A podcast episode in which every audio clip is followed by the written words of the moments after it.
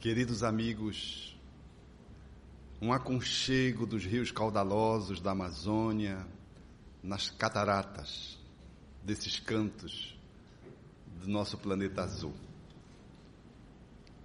É uma alegria poder estar aqui para compartilhar conteúdos de vida que podem nos ser úteis nos nossos processos de mudança. Mudar a ousadia da mudança, a arte de poder mudar.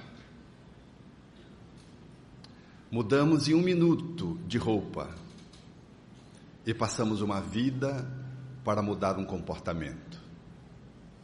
É tão difícil mudar. Mudar sentimentos que se localizam no peito, na forma de mágoas ou de culpas, nos desafiam no enfrentamento da dissolução desses conteúdos negativos e muitas vezes, ao invés de mudarmos essa estrutura emocional, cardíaca, situado no peito, quando batemos e dizemos, eu não consigo perdoar é mais fácil o cirurgião abrir o nosso coração do que nós abrirmos a nossa estrutura da alma para liberar a nossa saúde cardíaca. Ou você abre o coração, ou o cirurgião vai fazer isso por você, você escolhe. As mudanças, elas são desafiadoras, porque elas nos exigem competências que às vezes nós teimamos em não desenvolvê-las e timidamente abrimos mão do grande dom que Deus nos deu de fazer escolhas, de exercer o nosso livre-arbítrio. E no ato de viver, somos chamados a estabelecer mudanças, fazer movimentos novos. Só as caças seguem o mesmo trajeto o caçador sempre age de uma forma diferenciada. Nós não podemos viver no automatismo petrificado das nossas experiências ancestrais. Precisamos fazer escolhas, escolhas mais ricas, mais criativas. Precisamos, portanto, mudar de caça para caçador e assumirmos a competência de poder dirigir a nossa própria vida, exercendo o divino dom de escolher. Escolher a cada dia, a cada momento, às vezes a cada segundo. Quando somos chamados a tomarmos uma posição face a uma circunstância que nos exige uma atitude pronta, sob pena de ter consequências graves. Mudar desde, aspe desde aspectos periféricos, quando dá reação, por exemplo, quando uma criança molha o carro seminovo, comprado com muita dificuldade, ou sobretudo se o carro é novo, que ainda está naquele plásticozinho, ai da criança, se ela ousa meter o dedo e furar o plástico, e se ela deixar cair alguma coisa ali no tapete, nós somos desafiados a escolhermos qual a melhor atitude para lidar com a nossa criança, sob pena de assumirmos uma posição de omissão ou de ação invasiva no coração daquele pequeno que está sob os nossos cuidados e mais protegermos o carro que passa, que a traça, as ferrugens, sobretudo no climas úmidos, consomem, do que a criança que há de florescer e vai superar a morte. Qual é a nossa escolha? Qual? A mãe que sempre reclamava do filho que sempre passava, sujava o tapete vermelho. E ela tinha conflitos admiráveis com o filho. Porque ele arredava o tapete, ele pisava com o pé sujo no tapete, e ela estava muito inquieta, já não conseguia mais resolver os conflitos, os embates com o filho adolescente, porque o filho teimava em não respeitar o tapete, que ficava na entrada da sala, o psicoterapeuta, hipnólogo Milton Erickson, tentando ajudar aquela mãe a fazer escolhas mais ricas no processo da mudança, da interação afetiva, emocional, familiar, disse-lhe: Eu fico imaginando, se o seu filho morre, esse tapete vai ficar muito bonito, porque ninguém vai sujar, ninguém vai arredar, não é mesmo? Ela tomou um susto e percebeu que o tapete era meio, o filho era que era o fim. Mas ela estava invertendo as polaridades. Nós somos chamados a lidar com pequenas mudanças do carro, do tapete, de um bibelô que a criança vai e derruba, ou de uma taça de cristal que naquele dia saiu da cristaleira e a criança bateu e quebrou.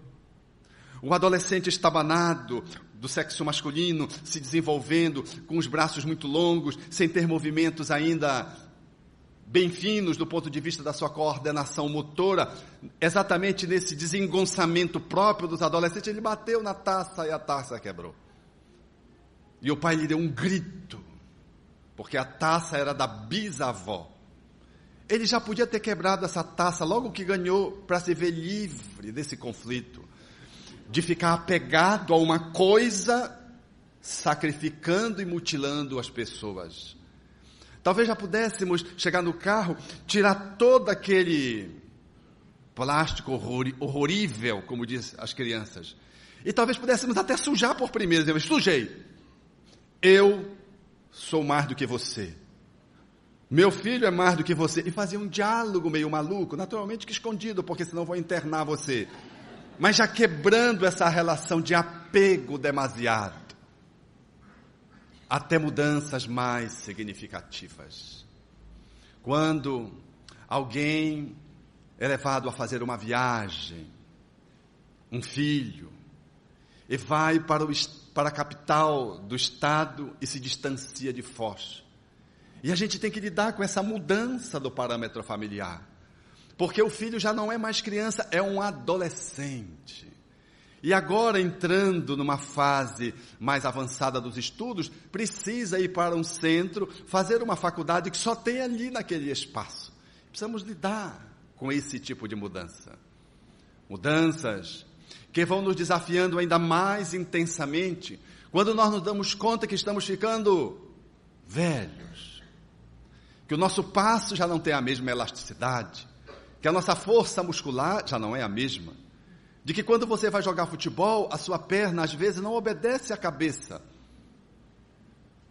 E que você, como mulher, entrou no extraordinário momento do climatério, momento extraordinário, fez a menopausa e começa a ter fogachos, achando que é um espírito que está se aproximando, fogoso. Mas você percebe que do mesmo jeito que vem, passa e deixa um suor frio, grudento, um mal-estar. E você dá-se conta de que entrou num novo período de vida. Mas há mudanças mais radicais. Aquelas que nos remetem a um distanciamento de um ser que se vai, porque rompeu os laços da consanguinidade, e viajou pelas vias do rio da morte para uma outra instância de vida. É um filho, a maior dor do ser humano, nas estatísticas psicológicas, é a perda de um filho. É um pai amoroso, é uma mãe que se vai num acidente de carro sem nenhum aviso prévio. Dores extraordinárias, que ainda são mais dolorosas quando você se surpreende com o parceiro, a parceira, que rompe com você para ficar com a sua melhor amiga, com o seu melhor amigo. Não só se vai, mas instala dentro de você o desafio de lidar com o perdão em nível extraordinário, porque resultado de uma atitude muitas vezes cruel na sua percepção de análise. E o que não dizer do desafio último, que é quando você tem que fazer o enfrentamento da sua desencarnação, da morte, que o Espiritismo já traz uma ressignificação na arte de poder mudar a nossa relação com a vida, tratando do fenômeno da morte com o nome que lhe define o processo em si, desencarnação. Desencarnação. A ação de sair de dentro da carne, se pudéssemos fazer uma leitura literal. É o espírito que se desprende dos liames de fixação corpórea e vai para o mundo espiritual. Um fenômeno tão natural que soa diferente quando a gente diz assim: morte e desencarnação. Vejam que é diferente. Mas mesmo sabendo que é desencarnação, a gente reduz a marcha e quer retardar esse processo pelo instinto de conservação e, sobretudo, ou muito pelo medo, apego aos bens, às coisas, o medo de para onde a gente vai, e mesmo que a gente saiba que vai para um lugar bom, a gente tem muita dificuldade de lidar com essa mudança radical. Porque se eu pudesse propor a vocês e dissesse, olha, aqui tem duas portas, a da direita e a da esquerda. A direita, você pode entrar direto para o nosso lar e ir para o ministério da união divina, o mais refinado de nosso lar, conduzido por Dr. Bezerra de Menezes. E aqui você vai aprender como você vai chegar ao nosso lar daqui a 10 anos, com segurança. Qual das duas portas você optaria? O céu ou como chegar no céu? Temos uma dificuldade imensa de lidar com a saída do corpo. Temos uma incompetência muitas vezes, porque temos que fazer um enfrentamento das nossas manifestações de negatividades, manifesta numa teia de apegos, de medos, de inseguranças, por isso, se eu propusesse esse caminho e dissesse a vocês, olha, o anjo guardião de vocês disse para, mandou que eu dissesse a vocês que amanhã é esse dia memorável, aonde pela desencarnação você pode se conectar nos espaços superiores da vida. E se você fosse perguntado se estaria preparado já, se estaria com a mala pronta para amanhã, o que você me responderia? Mandaria dizer: diga ao meu guia espiritual, que sabe tudo sobre mim, que eu não tenho tanta pressa, que eu desejo muito estar em conexão com o divino, mas eu estarei por longo tempo, por que não dizer pela eternidade, porque a vida nem acaba. Então, diga para ele me dar uma moratória, uma sobrevida de apenas 30 aninhos mais. Não é três anos, três meses, é 30 anos. E se eu dissesse assim, mas, mas o que é que eu justifico para o guia você pedir 30 anos de moratória? Você talvez dissesse, não, não é por mim não. Aí vem os falseamentos, que são inconscientes naturalmente. Não é a cara de pau de fazer invenção de argumentos. Não, não é por mim mesmo, não. É por causa do meu filho que ainda precisa muito de mim. É os meus netos. É porque deixa eu ajeitar minha, minha filha, que ela não arrumou ainda um cara metade para ela, coitadinha. É, é, é, não, vamos fazer um levantamento. Não, é no centro espírita que eu tenho uma obra que eu quero fazer fundamental, que vai revolucionar a compreensão social em Foz do Iguaçu. Foz do Iguaçu nunca mais será a mesma depois que eu fizer essa obra nós arrumaríamos desculpa de todo jeito. Como a senhora que eu visitei, chamada Deusarina, companheira que eu habitualmente visitava uma vez por mês, indo ao leprosário, na caravana do grupo que fazia a visitação aos rancenianos, para um encontro fraterno, reflexões doutrinárias e depois uma atividade de congraçamento, de envolvimento social, de solidariedade fraterna, saímos visitando os pavilhões. E a Deusarina estava lá, uma mulher bela, cabelos longos, com um sorriso bonito, mas cujos olhos eram duas poças de sangue. E a voz já um tanto fanhosa, pela dificuldade do maxilar superior, que, não obstante o riso comunicasse alegria, havia a ausência dos ossos e dos dentes e parte da narina da cartilagem que tinha sido carcomida pela ranceníase lepromatosa. Deusarina, com seu cabelo longo, tinha sempre um ar afável. E nós nos comunicávamos com muita alegria com ela e ela aguardava nossa visitação com ansiedade. Até que a filha veio buscá-la e reintroduziu no lar. E agora eu recebi um telefonema da filha para visitar a mamãe que está agonizando, moribunda. E eu fui então para o encontro com a Deusarina numa perspectiva de despedida, de um até breve. E quando cheguei, me surpreendi. Deusarina estava na cama, agora sem os pés, sem os movimentos das mãos que pudesse fazer o movimento de preensão para levar a comida à boca, ela era completamente dependente, com a audição bem precária, com a voz muito apagada. A visibilidade já estava comprometida desde muitos anos. E eu comecei a conversar com a Cesarina, me apoiando na cama, aproximando o ouvido para escutá-la mais detidamente, e ela então me falava da percepção dos espíritos, da mãe, do avô, e falava do diálogo que ela tinha com eles, não obstante católica, e falava da, com naturalidade, com extrema coerência. Eu comecei então a conversar sobre a dinâmica familiar e ela trouxe a dinâmica familiar com uma precisão. Conversando com a filha depois, eu percebi que os filhos estavam mais doentes do que a Cesarina. Cesarina tinha uma lucidez incrível.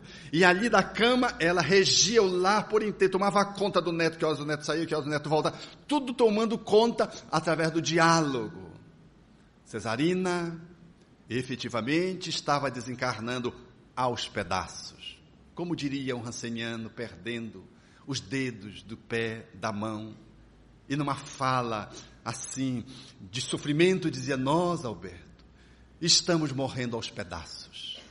Ali estava Cesarina, eu querendo ser solidário, disse: Cesarina, um dia que não está longe, a borboleta vai sair deste casulo. E usei uma metáfora lírica para poder transformar aquele momento num momento culminante, né? Logo, logo você vai deixar esse casulo e vai voar. Ela me ouviu atentamente e disse: Alberto, meu filho, se morrer é descansar, eu quero permanecer cansada. Não queria desencarnar. Cesarina, em completa limitação, vendo os espíritos, não queria fazer o trânsito para o mundo espiritual. Eu digo, mas o que é que é, Cesarina? Os meus netos ainda precisam de mim. Era a dose de apego. O corpo foi fenecendo. As limitações eram totais. Mas o espírito, para se desalojar do corpo, ainda às vezes precisa do empurrão, porque sozinho ele não sai, não. Imagina a gente que está no apogeu da idade, vige, 80 anos, ainda com 20 anos pela frente, 30, pedindo 30 para 110, porque a medicina está evoluindo. 30 anos, o que é 30 anos? Para doutor Bezerra, que vai me ter nos braços, já que ele veio me buscar, vai me conduzir para nosso lar. O que é 30 anos? Não é nada. Diante da eternidade da vida, a gente usa cada fala, mas na verdade isso esconde a nossa dificuldade de mudança. Nós, portanto, temos essa inabilidade para lidar com as pequenas mudanças, uma ruga que surja, diferenciada, a gente entra em crise, porque sorri, a ruga aparece, isso não é possível, não é possível, e fica, aí não sabe o que faz, porque o lápis não dá conta de esconder aquele processo defeituoso que surgiu no, na ponta do lado esquerdo do rosto, não dá conta.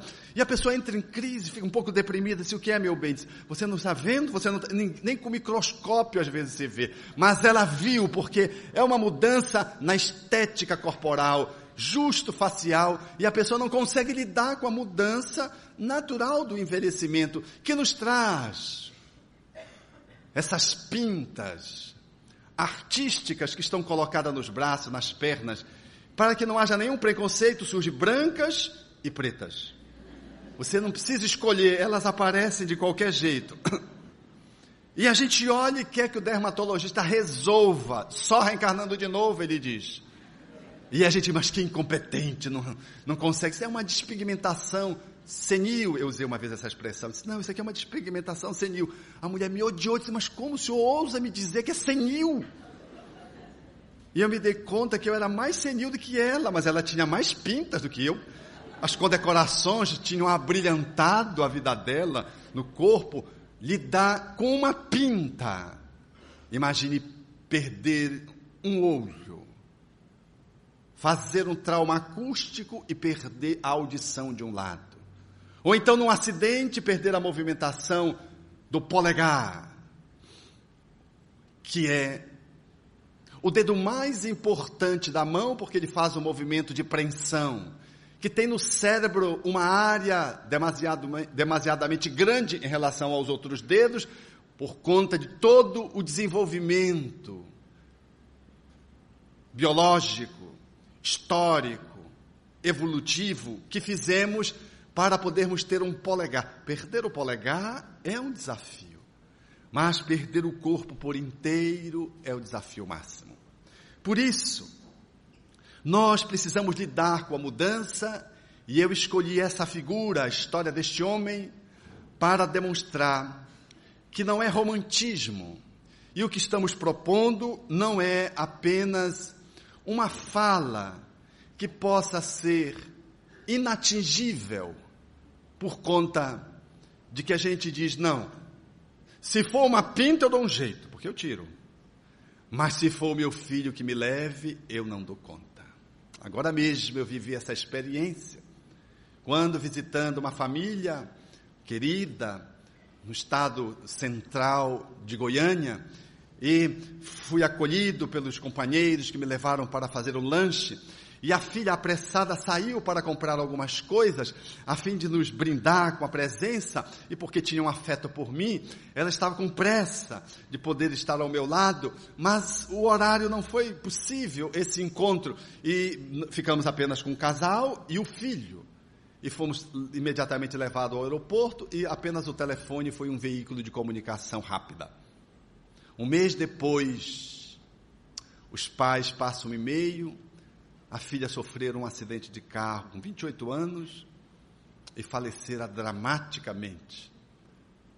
Estando ao lado do condutor, ficou depois no acidente como a única vítima fatal entre as ferragens. E o pai chegou com o carro em seguida e não conseguia tirar a filha das ferragens esperando os bombeiros. E eu então visitando esse casal há 15 dias atrás, numa atividade espírita em Goiânia, abraçando-os. E a mãe disse assim: o Espiritismo é uma doutrina maravilhosa. Ela não nos ajuda a caminhar, ela nos carrega, Alberto. E eu olhando para ela disse: Pois é. A minha companheira de viagem mandou dizer para você, que estávamos juntos quando estávamos em Goiânia, que se isso acontecesse com ela, ela acha que não teria forças para superar. E ela sorriu com lágrimas nos olhos e disse-me: Eu também achava, eu também achava. Mas nós temos uma força que nós desconhecemos.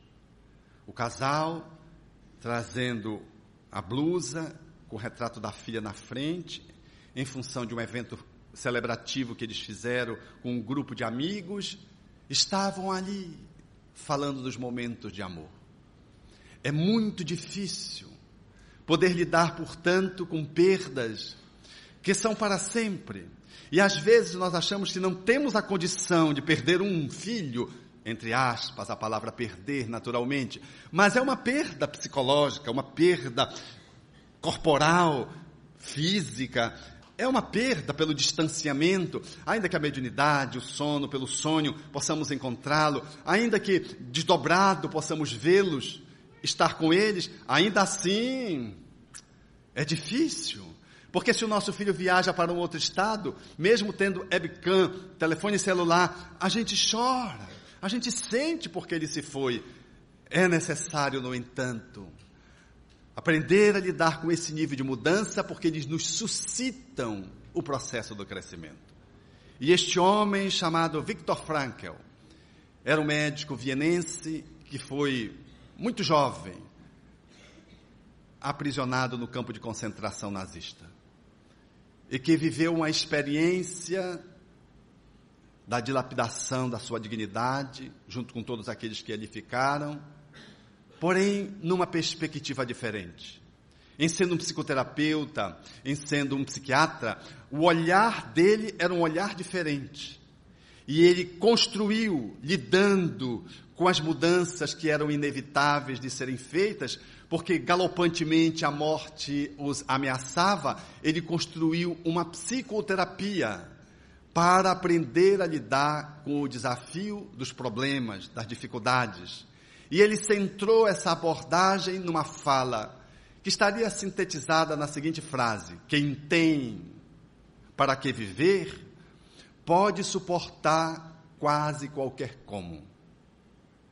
Quem tem pelo que viver, pode suportar quase tudo.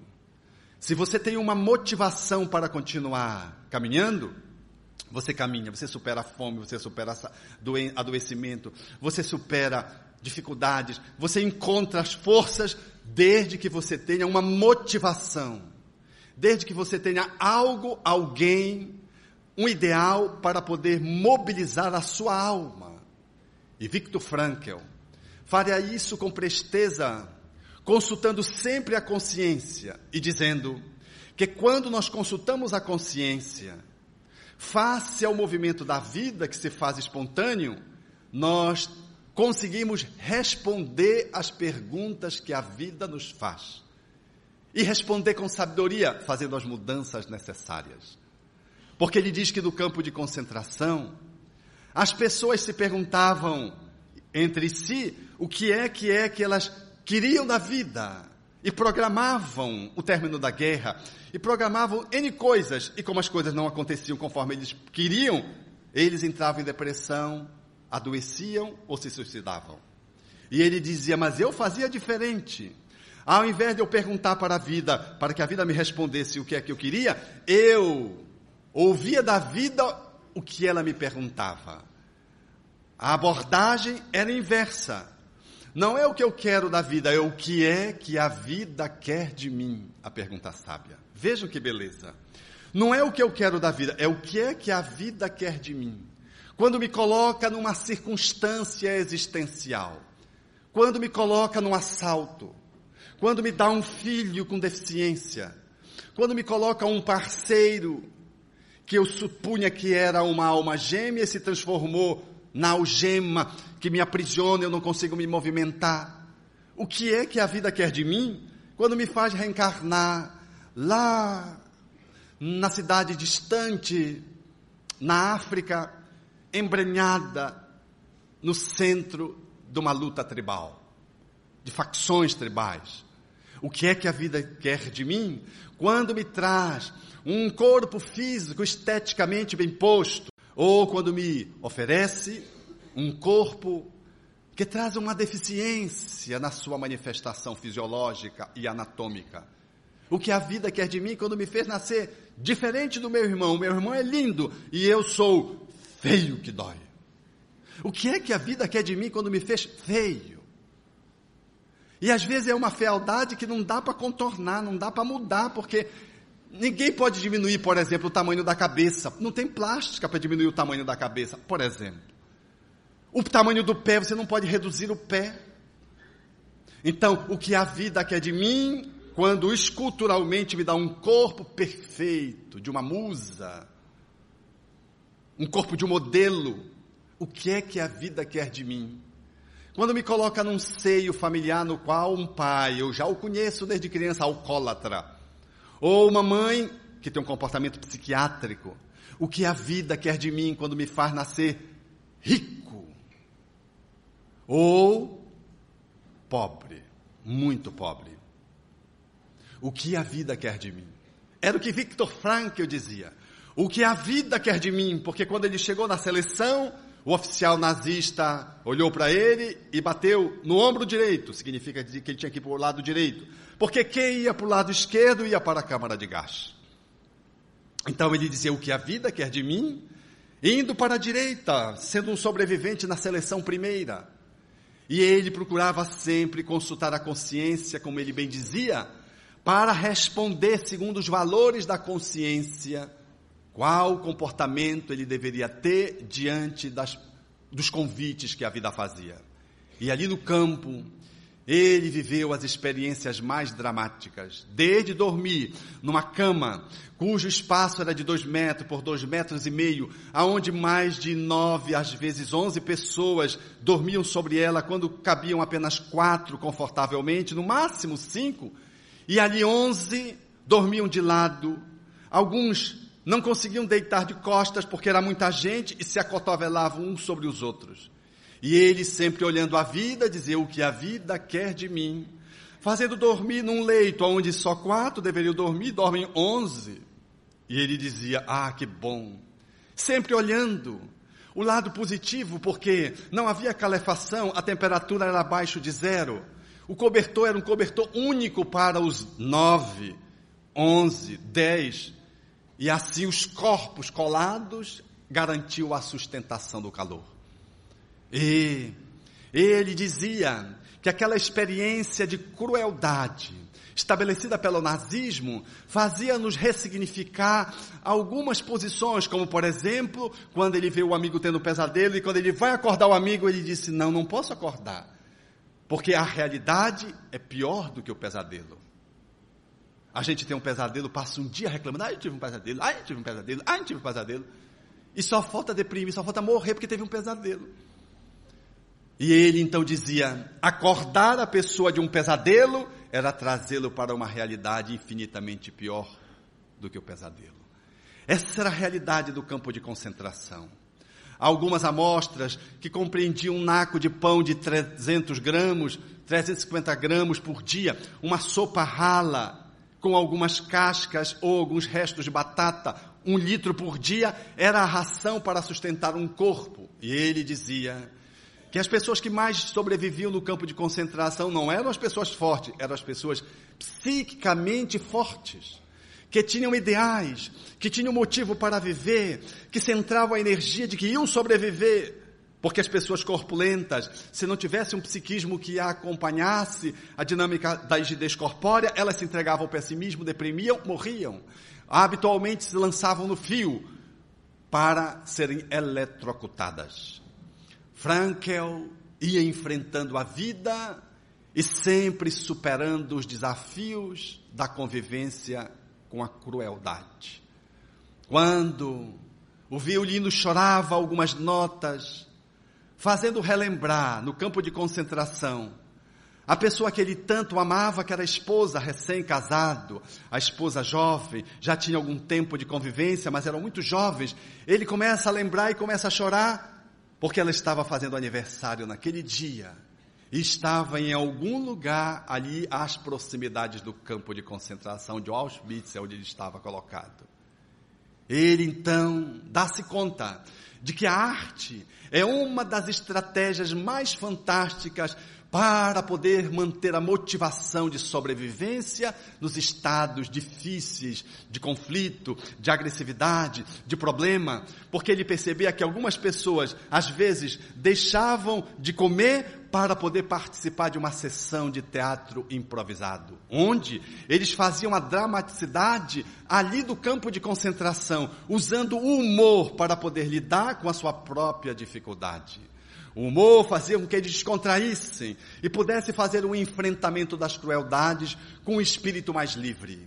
Quando temos uma dificuldade muito grande, uma das grandes armas do nossa defesa interior é usar o bom humor, a ironia, a sátira. Então eles se satirizavam. A própria condição de crueldade, eles usavam a sátira para tentar descaracterizar a crueldade como um elemento que deveria levá-los à morte psicológica e física, inevitavelmente. Eles se tratavam através do canto, da representação teatral ou de um instrumento musical eventualmente tocado. Frankel tinha na esposa, sobretudo, a motivação para suportar quase tudo.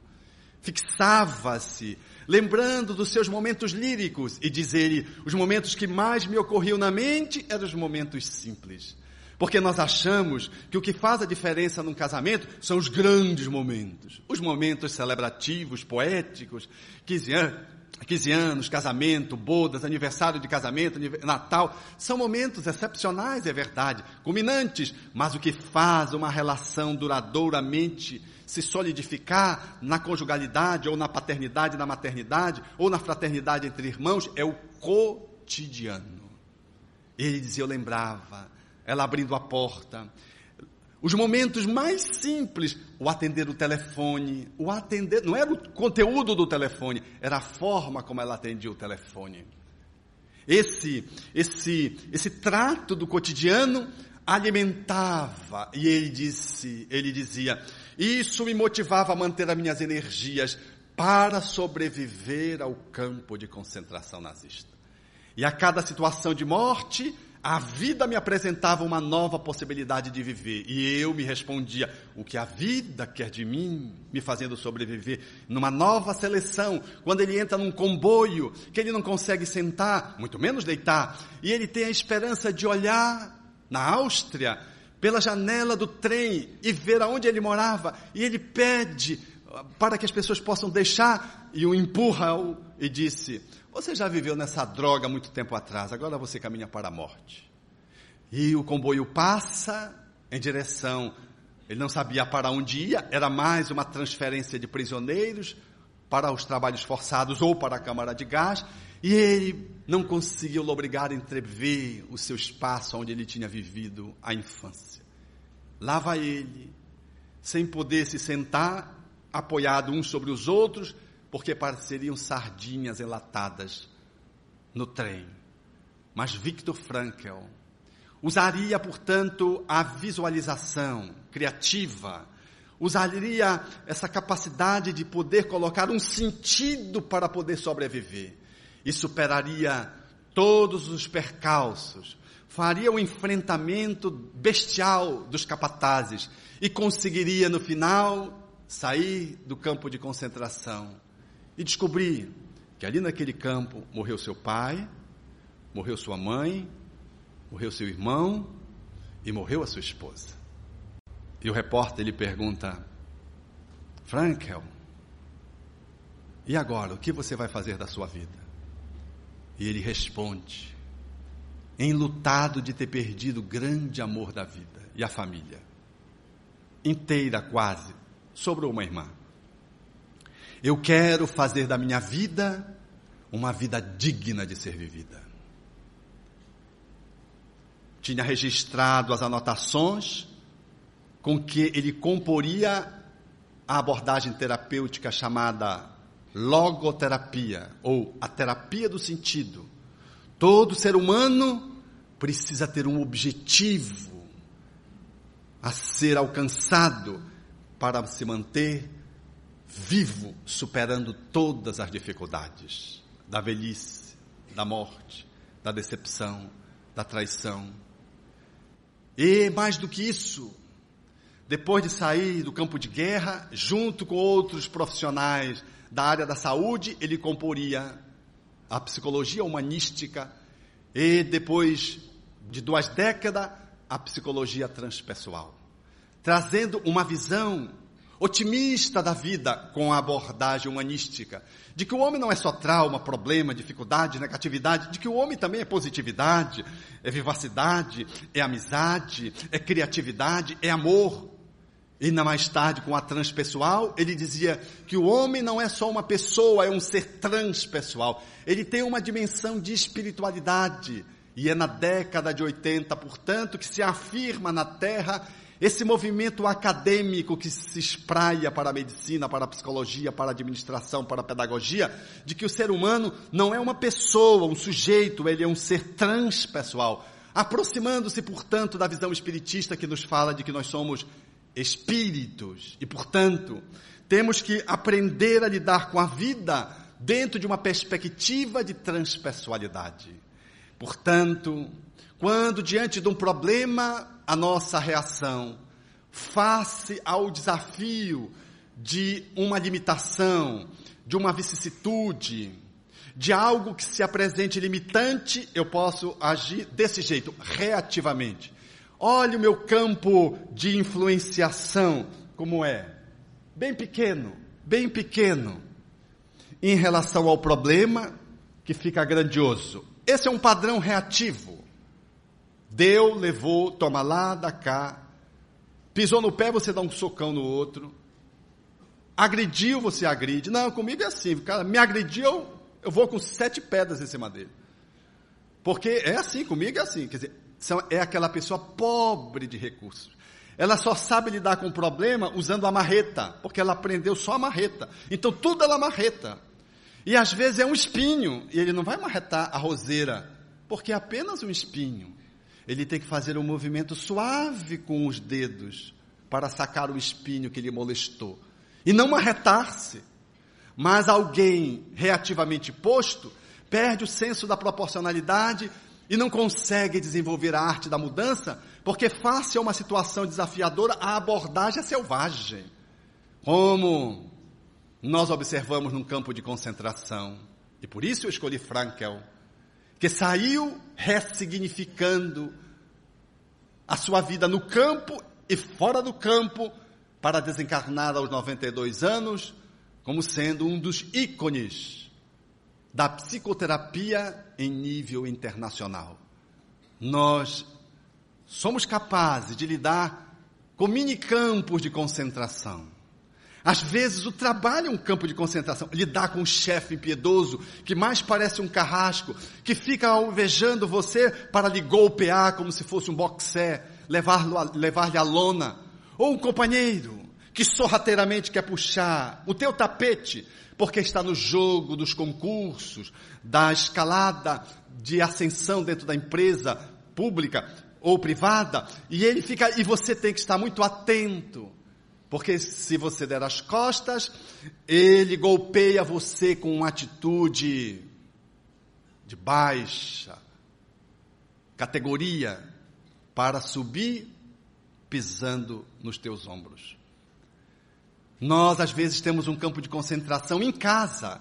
Quando lá se manifesta agressivo, quando nós temos um filho que apresenta o déficit de atenção e hiperatividade, num transtorno posto, e que não consegue parar e quebra todas as coisas e soqueia a avó. E você, como pai, como mãe, precisa lidar. Está ali uma situação desafiadora. Como você vai lidar? E às vezes a situação é simples tal como eu experimentei ainda bem pouco, eu sou vodrasto. A minha enteada teve um filho. Ela tem 29 anos. E a criança ainda não tinha nem um ano, e ela querendo que a criança comesse, abri a boca da criança, meti a colher, a criança cuspiu. Ela abriu de novo, a criança puf, bateu. Quando bateu, ela pá, pá, deu umas duas palmadas na mão da criança. E eu estava na mesa de refeição, assistindo a cena, naturalmente. E mantive-me calado, porque o meu silêncio era mais eloquente do que qualquer fala. Ela viu o silêncio e de, ficou, segurou um pouco, depois começou a chorar. É natural que a criança já estava chorando há algum tempo, depois da bofetada na mão. Ela disse: Ele faz eu perder a paciência. Ninguém faz você perder a paciência. Você é que perde a paciência. Porque se você diz que o outro faz você perder a paciência, o outro é que é responsável, não é você. Não, ele que fez eu perder a cabeça. Não é ele que, que faz eu não ter tolerância. É ele que faz eu reagir. Quer dizer, quer dizer que é o outro que detém a vida tua na mão dele. Não és tu? Então, é preciso logo recolocar essa fala. Eu não consigo desenvolver a paciência suficiente para lidar com fulano. Ah, com cicrano que é agressor, eu preciso melhorar o meu índice de indulgência para poder lidar com aquele agressor. Ah, eu preciso desenvolver a minha capacidade de tolerância, porque eu, eu ainda não consigo lidar com a inflexibilidade desse companheiro de trabalho. E ela começou a dizer, ei, ei, começou, aí começou a chorar e começou a argumentar. Eu disse, minha filha, ele ainda não tem um ano. Ele estava completando um ano. E ele faz o que toda criança normal faz que não quer comer. Como é que ela.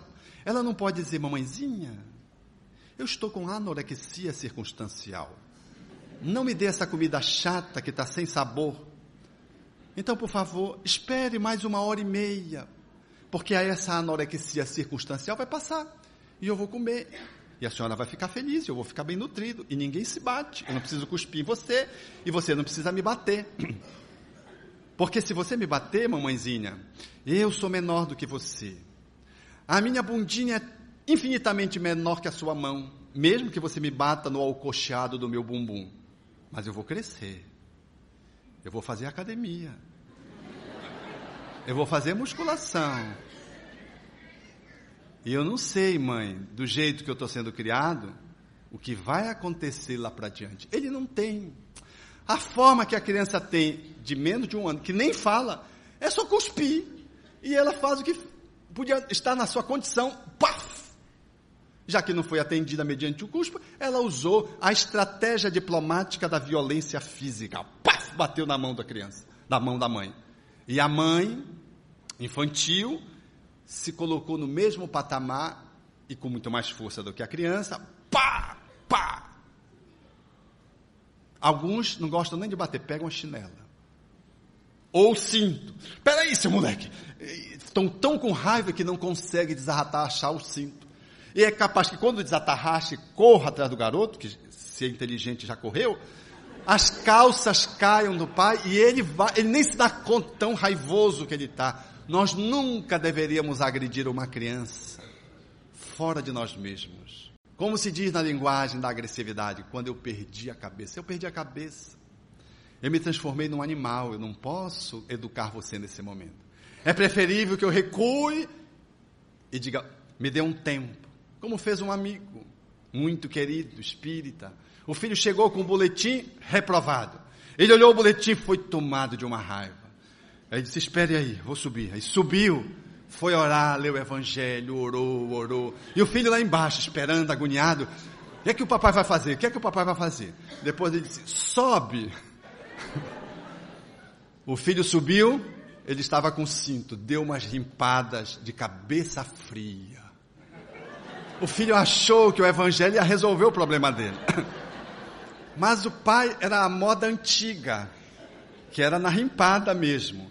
Disse: Você merece essa rimpada para não ficar reprovado de novo. Naquela época que se ficava reprovado. Hoje em dia ninguém fica mais, né? Passa de qualquer jeito. Nós não podemos agir desse jeito para alterar uma negatividade de uma criança usando esse parâmetro reativo. Deu, levou, como se a criança pudesse aprender a engolir com palmadas. Muitos de vocês que estão aqui não suportam determinados alimentos porque foram obrigados, de uma forma violenta, a ingeri-los. Não é verdade? Tem gente que não suporta ver banana. Quando vê banana, cruza o outro caminho. Porque a mãe tem que comer banana, porque tem nutrição, e enfiava a banana, e você ou comia banana, ou então comia banana. Eu vi, meus amigos, crianças menos de um ano, a mãe dava comida, e a criança, puf, cuspia. Ela disse, eu não dou. Aí o pai disse, você não dá? Vamos comer. O pai agressivo, parece um brutamonte botou, quando a criança foi fazer, uh, para vomitar, disse, se cuspir a pane, se vomitar, vai engolir de novo. A criança engoliu. Eram gêmeos, gêmeos. Essas duas crianças eram uns capetas. Eu acho que eles tinham tanta raiva, eles não paravam em lugar nenhum, porque o processo da alteração da atenção e pela hiperatividade e com a impulsividade caracterizando essa síndrome, esse transtorno psiquiátrico, muitas vezes está pela forma despótica com que a criança experimenta um trauma na infância. Então eram duas crianças que a gente chamava de faísca e fumaça. Gente, eles eram o cão em forma de gente. Então era melhor ter respeitado. E tinham dois adolescentes normais. E aí os pais ficavam querendo controlar o faísca e fumaça. Não tinha quem conseguisse controlar o faísca e fumaça. Eu acho que nem remédio dava jeito naquelas crianças, de tão excitadas e agressivas que elas eram. Mas como elas foram tratadas? Como é que a gente trata um bebê? Que é um espírito que renasce. Você não vai deixar ele de bater como essa mesma criança, agora que está com um ano e meio. A avó segurando o óculos, e aí a, a, a, a mãe disse, eu estranhei, porque a avó deixa a criança fazer tudo, a avó paterna. E a avó disse, não, o meu óculos não, não sei o quê. Aí a mãe olhou, aí a avó disse assim, é porque ele já quebrou quatro óculos meus. Tipo de vó, né? Não, meu filho pode, ah, que gracinha. Mas tudo bem, vó é permitido isso. Mas mãe não pode. Tem que educar. Não pode deixar bater, tem que segurar a mão. Não, meu filho, não bate. Beijinho, faz carinho, faz e vai ensinando. Ah, demora? Tudo demora. O pepino, desde cedo, é que você faz a inclinação na direção certa, diz o provérbio popular, lidando com esse tipo de leguminosa. Logo, é necessário que o nosso padrão seja um padrão mais rico. E o padrão mais rico é este, da proatividade. Tem um problema e tem a influência do problema. Vejam que aqui é diferente. Meu campo de influência ele se amplia e a capacidade de resolução do problema reduz-se enquanto presença e manifestação. Eu posso não resolver no dia inteiro, mas eu reduzo e aprendo com ele. Porque o grande desafio de lidar com a negatividade não é só resolver, é resolver crescendo dentro de mim. Esse é que é o desafio da negatividade. E, uma, e o padrão reativo, ele é automático. O padrão proativo, ele é flexível. O padrão reativo só tem a porta para sair. Se pegar fogo, eu vou morrer, porque se a porta não abrir, o proativo não, eu saio pela janela, saio pelo balancinho, saio pelo teto. Quais são as alternativas outras que eu tenho para lidar com o problema de um incêndio? Uma criança que não responde porque é muito agressiva, qual é a minha capacidade de poder lidar com ela para tentar dissolver essa agressividade beligerante de um espírito que vem desde cedo, exigindo cuidado, atenção e educação? Quais são os recursos que eu vou poder utilizar? Qual é o aparato que eu vou poder manejar para poder ajudar essa criança a lidar com a sua agressividade? O padrão proativo é aquele que tem uma caixa de ferramenta. O padrão reativo é aquele que só tem uma, é a marreta. Então ele marreta tudo. Ele marreta o alfinete e marreta o pedaço de madeira que tem que quebrar. Mas você se tem o formão, se tem o serrote, se tem o martelo, se tem a chave de fenda, se tem, você vai usando de acordo com a necessidade. Para isso existe as negatividades. Elas nos revelam que você precisa desenvolver uma nova ferramenta, experimentar uma outra ferramenta e proativamente usar esses recursos para poder lidar com o problema, fazendo o seu movimento evolutivo, fazendo o seu processo de crescimento. O Espiritismo é uma doutrina que nos ajuda a olhar isso quando nos faz responder algumas perguntas. Primeiro, eu tenho que identificar o que. Segundo, eu tenho que identificar o quem. O que? Eu preciso definir o problema, eu preciso enquadrar o problema. Qual é a dificuldade? Qual é o problema? É o chefe ou sou eu? Ou é a relação? Qual é o problema que eu estou apresentando? É um quadro de angústia ou é um quadro depressivo? Eu estou assim, apresentando isso, em função de um processo hormonal, de um climatério, ou é em função de um processo profissional, de uma decepção que eu tive? O que é que está acontecendo comigo? Pelo que eu estou ansioso, se eu não sou tão ansioso como estou, não deixo as unhas em paz, movimento o cabelo repetidas vezes, como que não consigo nem levantar a cabeça, como se fosse um, um animal debruçado sobre o prato de alimentos, eu vou, vou, vou, vou até, aí acabo. Em menos de nove minutos eu faço uma refeição e comi o dobro do que precisava. O que é que me faz estar tão compulsivo na alimentação agora? O que me faz o que me faz ter um comportamento mais agressivo? Eu não sou tão agressivo, mas eu estou irritadiço. É uma aproximação espiritual que se vinculou a mim em função da sintonia? Essa agressividade é a síndrome pré-menstrual da menstruação que se aproxima e me deixa sempre muito excitada, muito ansiosa e muito irritadiça? É porque vai haver um aumento e não houve e houve um aumento das coisas no supermercado que eu fiz a visita naquele dia. E quando voltei, eu notei que a cesta básica aumentou. E aí, ao invés de eu trazer um troco, eu deixei de trazer coisas. E eu chego em casa e começo a chutar as coisas, os animais, gritar com as crianças. O que está acontecendo? É a criança? É o animal? É a cadeira que estava fora do lugar? Ou é a dificuldade financeira de fazer face à demanda do supermercado. Faz sentido? O que? O que está mobilizando você? E o que você está sentindo? E quem é o responsável por essa situação? Essa é uma questão definidora, porque o Espiritismo, ele nos autoriza nós nos apropriarmos de nós mesmos, assumindo a responsabilidade dos nossos atos, seguindo o formato que Jesus nos propôs, que diz a cada um segundo as suas obras.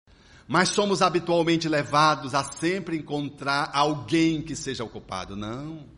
Foi a minha sogra, aquela infeliz, que me olhou de revestrez. E isso aconteceu comigo, eu me bati no jogo de futebol. Isso era um companheiro que me dizia porque tinha batido o joelho. Eu digo, mas a sogra, Alberto, não conhece a minha sogra. O que ela roga de praga, isso foi pouco. Ele até que ressignificou. Ela queria que eu quebrasse a perna e só luxou, só bateu o joelho, fez uma lesão aqui eh, de, de ligamento, mas foi só isso. Aquela sogra é demais. Eu digo, mas não é a tua sogra. É, Alberto. No almoço, quando eu disse, ela disse, só isso. Porque tinha lesado. E pior que eu conheço a senhora, e ela é assim mesmo, ela é uma pessoa muito difícil. E aquele homem é quase santo de conviver com ela. Mas é uma sogra de exceção, porque normalmente as sogras são excepcionais. Com as filhas. Com os filhos. Mas, mesmo que ela faça isso, a nossa responsabilidade pelo acidente no joelho, pela dificuldade que está vivendo, vivenciando, é nossa, não é da sogra. Porque se eu colocar a culpa no outro, eu estou frito. Ora, se acontece algo comigo, eu digo que é o feitiço, o macumbeiro que é o culpado. Aí eu coloco a culpa do macumbeiro. Nós espiritistas somos campeões de colocar a culpa nos obsessores. Não foi o obsessor que fez. Não, ele disse isso, mas não fui eu, foi o obsessor. E a gente nem diz que foi o nosso, foi o seu obsessor que me pegou. Quer dizer, ainda coloca o obsessor para o outro. Quer dizer, a gente se exonera da responsabilidade completamente o outro quase que se sente culpado por ter sido agredido por você, porque foi o outro obsessor dele que pegou você. E ele ainda fica com pena de você porque você ficou numa posição desconfortável de ter sido o agressor. Nós precisamos assumir a responsabilidade. Quando temos um comportamento, mesmo que o outro seja cruel, como no campo de concentração nazista, na nossa vida pessoal ele seja cruel lidando conosco, eu não posso delegar ao outro a responsabilidade das dores que me acomete em função da relação.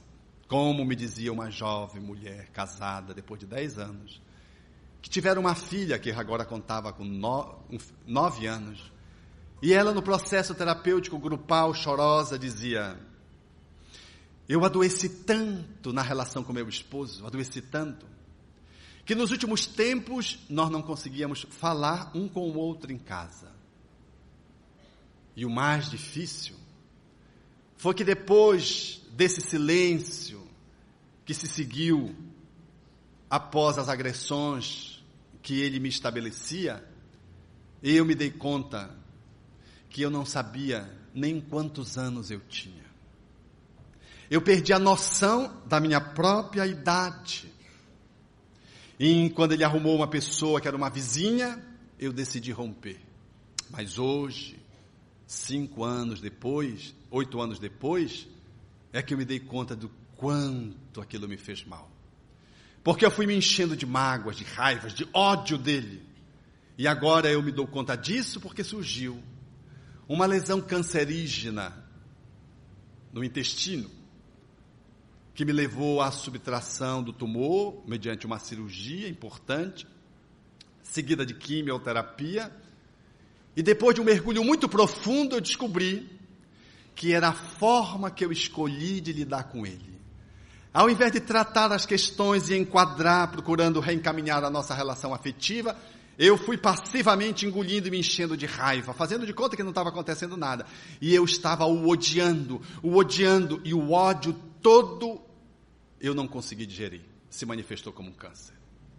Ela encontrou, fazendo seus processos de autorreflexão, ajudada nos, pelos processos do intuitivo, a descoberta de que a etiologia do seu câncer, a causa do seu câncer, era a forma como ela escolheu lidar com um parceiro que estava muito atrapalhado.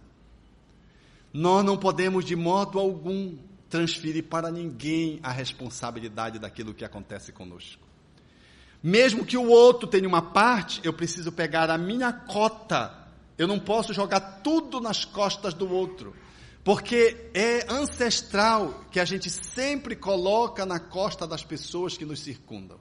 Vai para pai e para mãe, e depois para os espíritos, para os astros, por fim para Deus. Não, Deus é que quer que eu sofra. Não sei onde Deus está que não vê isso. Não, Deus escolheu para me punir nessa vida. Tudo eu coloco em Deus, quer dizer, é Deus que pune, não sou eu que fiz nada de equivocado.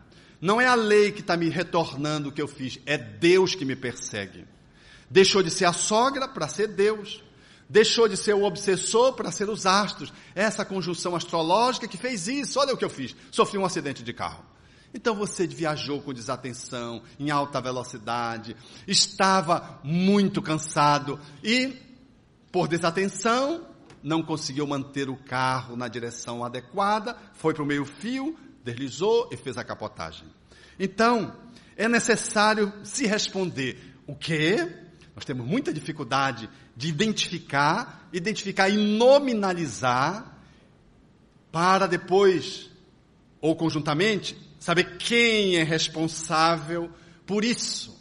E eu quero dizer aos nossos amigos, lidando com negatividade, em todas as circunstâncias, pegue a sua parte. Deixe que a do outro é do outro. Não, mas se ele não fizer nenhum movimento de mudança, eu não faço. Se ela não me procurar, eu não procuro. Quer dizer, você fica sempre na dependência do outro. Mesmo quando assume que tem uma parte que é sua. Faça você. Se o outro vai corresponder, ah, isso vai ser uma escolha dele. Você não tem o poder sobre isso. Nós queremos porque, porque queremos andar pelos pés do outro. Mas só o outro é que pode caminhar por si mesmo. A gente pode apoiar, dar o braço, sustentá-lo. Mas nós não podemos viajar evolutivamente pelo outro. Eu não posso dizer com você, você está com fome? Fique aí que eu vou ali comer por você. Ah, você quer fazer um xixizinho, amigo? Pode deixar, eu vou lá no sanitário fazer xixi por você. É uma necessidade sua, é você quem tem que levantar e tomar a água, não sou eu, não posso fazer. Muito embora te ame muito. E eu posso dizer assim, puxa, se eu pudesse estar no seu lugar fazendo quimioterapia, eu estaria, por amor. Eu posso até fazer como algumas mães fazem, quando o filho vai fazer a quimioterapia, ela raspa a cabeça, para que os filhos de menor, de adolescente, não sofra tanto a discriminação por laje para a cabeça, em função de uma circunstância quimioterápica. Ela faz como solidariedade, mas ela não pode raspar a cabeça dela pelo filho, porque o filho vai perder os cabelos, porque é ele quem vai fazer a quimioterapia. Esse é o processo de você se apropriar de você, e para isso, Duas outras perguntas antes do nosso intervalo precisam ser respondidas. Por que eu estou passando por isso? E para que eu estou passando por isso? O porquê me remonta às causas. O para que me remonta para o futuro.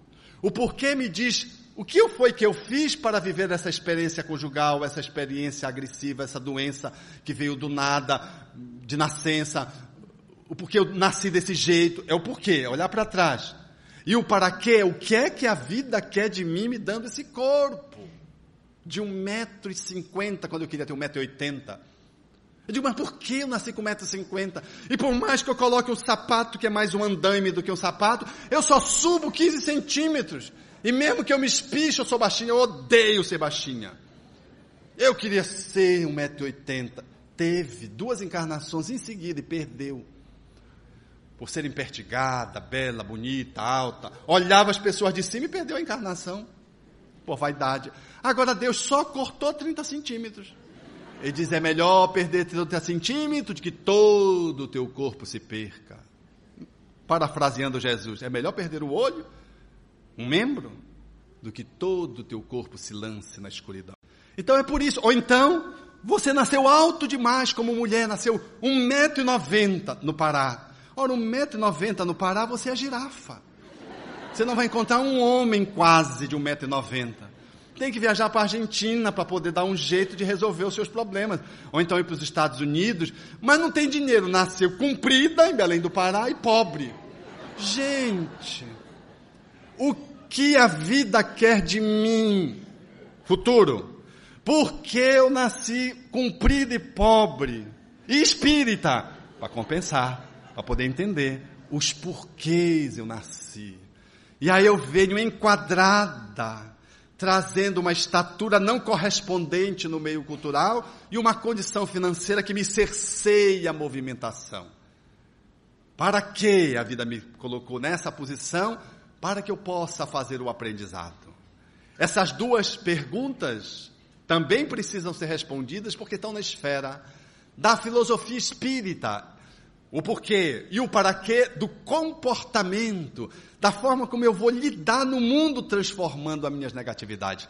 Se eu responder essas quatro perguntas, eu estou capaz de poder fazer a mudança que preciso fazer na escuridão que eu estou lidando, iluminando, alterando a negatividade em aprendizagem, em positividade. Eu estarei sendo desafiado pelo problema, estarei encontrando soluções criativas e me engrandecendo. Como uma paciente que depois de ouvir a sua história cheia de sofrimento, eu lhe disse: "O que mais você sofreu na sua vida? O que mais lhe doeu?" Ela começou a chorar e disse: "Não ter feito medicina." Eu achei aquilo patético, porque ela tinha muito sofrimento. Começar da queixa principal, que era uma enxaqueca grave, que levava ao hospital, ficar dois, três dias internada, tomando morfina para sair da crise. E depois dois dias, para se recuperar de todo a ressaca. Aí eu não entendi uma história de pobreza, interior do Pará. Mais tarde eu vim a entender. A enxaqueca dela foi resultado de uma vida anterior, na qual, na posição de médico, ela fazia transplante de moribundos, homens de rua, mendigos, tentava transplantar os cérebros. E um companheiro de trabalho, quando ela se inclinou para fazer esse tipo de pesquisa, disse: Não, esse, por esse caminho eu não vou. E eticamente divergiu. E eles eram muito juntos, eram muito amigos. E ele rompeu com ela por conta do projeto de pesquisa. Ela foi fazendo eutanásias, homicídios, e foi se perturbando até um dia em que numa ponte se projetou no lago gelado, se suicidando. O que fazia com que a sua enxaqueca piorasse gravemente com frio ou com bolsa de gelo. Ela tinha que colocar coisas quentes para diminuir a intensidade da dor, muito embora isso não resolvesse. Foi para o mundo espiritual, viu os cérebros circulando em torno de si, quando fora do corpo, ali no lago gelado, depois de se projetar da ponte. Viveu experiência dantesca no mundo espiritual. Reencarnou em função da misericórdia divina, no processo do divino que sempre ressignifica as nossas peraltices, nos ajudando a aprender a viver. E deu aquilo que ela precisava, nas limitações, nos porquês e nos paraquês, um corpo jovem, pobre, negro, com epilepsia grave e com uma idiotia.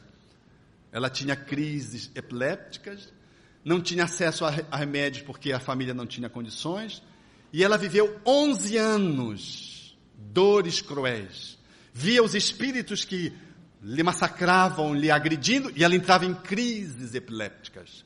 E não conseguia nem expressar, porque não conseguia falar direito em função do seu déficit psíquico, ela tinha uma ele tinha uma oligofrenia. Até que com 11 anos, depois de reiteradas vezes ela sair do corpo e pedir para não voltar, e os espíritos diziam: é necessário você ficar mais um pouco. Ainda não finalizou, ainda não concluiu o seu tratamento. Com 11 anos, quando ela teve crises subentrantes sucessivas, epilépticas, ela então saiu do corpo e os espíritos disseram: finalizou essa vida. Ela saiu com o aprendizado.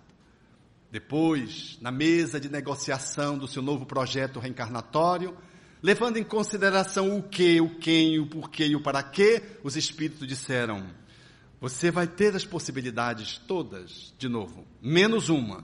E ela ficou assustada. E eles disseram: Você vai nascer sem oligofrenia.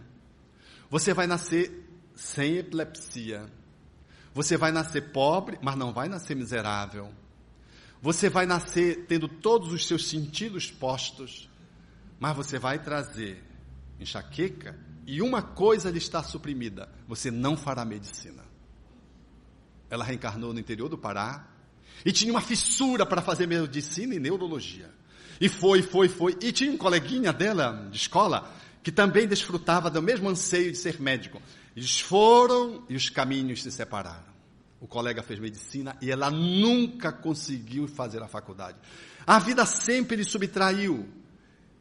E ela não sabia ainda se perguntar o que é que a vida quer de mim não me deixando fazer medicina. E ela queria fazer medicina e queria fazer medicina. O cérebro lhe fascinava. Ela queria ser neurologista. Até que a vida lhe subtraiu completamente. E ela teve que fazer uma outra profissão. E encontrou o Espiritismo trazendo uma enxaqueca grave. E os espíritos benfeitores chamaram-na, na experiência desse grupo, que apoia saúde em pacientes incuráveis, num tratamento fluídico à distância, os espíritos pediram ao dirigente do grupo que avaliasse a possibilidade de inclusão e citou o nome dela. Foi a única pessoa no grupo que os espíritos sugeriram, porque a maioria nós selecionávamos a pessoa e consultávamos os espíritos se estariam em condições de participar daquela reunião, que era uma reunião que trabalhava com fluidos à distância, trabalhando a saúde, e precisava de uma seleção rigorosa. Ela foi a única pessoa que os espíritos indicaram. Ela foi chamada, médio de ectoplasmia, entrava em transe e dava energia para curar as pessoas. Trabalhando na saúde, curando as doenças incuráveis, doenças de diagnóstico difícil. Trabalhando, portanto, nesse campo. Nesse ponto, a enxaqueca foi diminuindo à medida que ela ia fazendo bem. Dizia-me ela, Alberto, o que mais me dói é quando eu olho o meu amigo de infância, que ardorosamente sempre ansiou fazer por medicina junto comigo, comigo o meu eu também tinha, o mesmo ardor, ele fez medicina, se transformou num grande cirurgião, o maior cirurgião pediátrico de um dos estados do norte, de conceito nacional, de conceituação nacional, o seu gabarito. E ela disse: Você sabe quem ele é? É o meu amigo do passado, que eticamente rompeu comigo, então eu não fiz medicina e olho para ele e parece que a vida quer de mim que eu aprenda a respeitar o ser humano. E dizia isso chorando copiosamente. Agora, cada vez mais com a enxaqueca decrescente. Quatro perguntas fundamentais que precisamos, precisamos nos responder e o que o Espiritismo nos habilita com extrema competência para podermos empreender o enfrentamento das nossas negatividades, dos problemas, dos desafios, das limitações, das vicissitudes, para dar um salto quântico evolutivo, assim fazendo o nosso processo de iluminação interior. Mas para que possamos fazer isso, há necessidade de uma quinta pergunta, que é depois do intervalo. Thank you.